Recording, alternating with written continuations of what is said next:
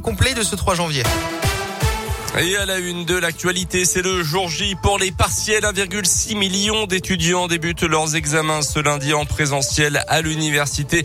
Le pass sanitaire ne sera pas demandé et cette session de janvier 2022 est marquée par l'explosion évidemment du nombre de cas de Covid-19, surtout chez les jeunes de 20 à 29 ans avec l'avancée du variant Omicron, Philippe Lapierre. Oui, la question de passer les partiels à distance s'est posée, mais les maintenir en présentiel, c'est un facteur de stress en moins pour les étudiants, selon la ministre de l'Enseignement supérieur Frédéric Vidal. Problème J'ai moi-même eu des amis qui m'ont dit honnêtement, euh, si j'ai le Covid, euh, je vais passer les examens. J'ai pas envie d'aller au rattrapage. Des témoignages comme celui de Sarah en master de droit à Lyon 3, il y en a plein. Certains étudiants, même positifs ou cas contact, veulent passer cette session coûte que coûte pour ne pas être pénalisés. Et ça, c'est à cause du manque d'informations, estime Colline Pisaneski, la présidente de l'association étudiante Gaëlis. C'est une population qui a été très facilement pointée du doigt et très facilement oubliée aussi.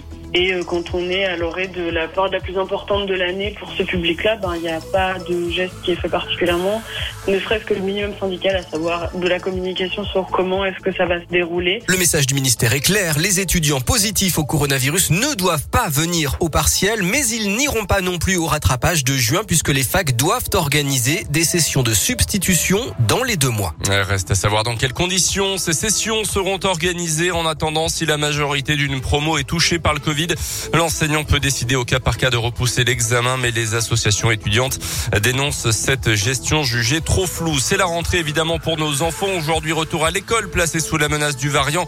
Pas de gros changements à prévoir, mais une nouveauté quand même. Les élèves devront subir trois tests en quatre jours s'il y a un cas positif dans la classe. Le principal syndicat enseignant du secondaire, le SNES FSU, estime que les conditions de sécurité sanitaire ne sont pas réunies pour cette rentrée. Un préavis de grève a été déposé aujourd'hui. Il court sur tout le mois de janvier.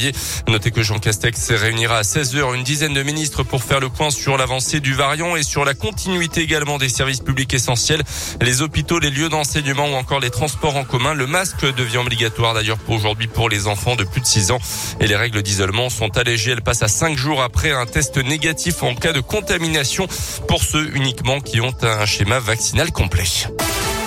Dans l'actualité chez nous, week-end agité dans le forêt avec une rêve partie organisée pendant deux jours près de Verrières en forêt organisée par des puits de mois. Près de 500 personnes réunies notamment pour passer la soirée du réveillon au milieu de nulle part. Une centaine de participants s'y trouvaient encore hier matin avec un dispositif de gendarmerie qui les attendait à la sortie des contrôles qui se sont déroulés dans le calme. Deux trafiquants de drogue ont quand même été interpellés sur place avant d'être placés en garde à vue. Notez que les organisateurs de l'événement ont été identifiés seront poursuivis en justice.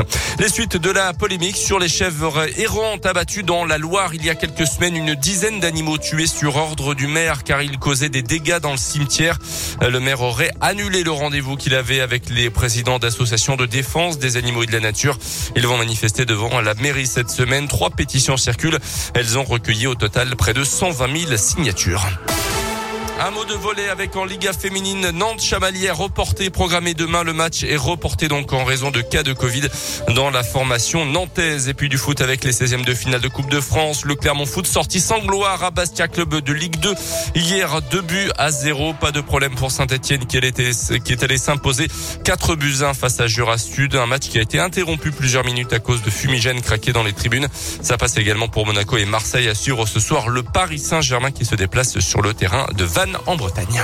Merci Colin, vous avez été complet. Le journal reviendra à 7h30. Les titres euh, dans un quart d'heure également. On va parler des traditions les plus bizarres euh, du Nouvel An à travers le monde. Ce sera à 7h30 tout à l'heure euh, avec vous et vous allez voir que il y a des pays qui font pas les choses à moitié. Ah oui.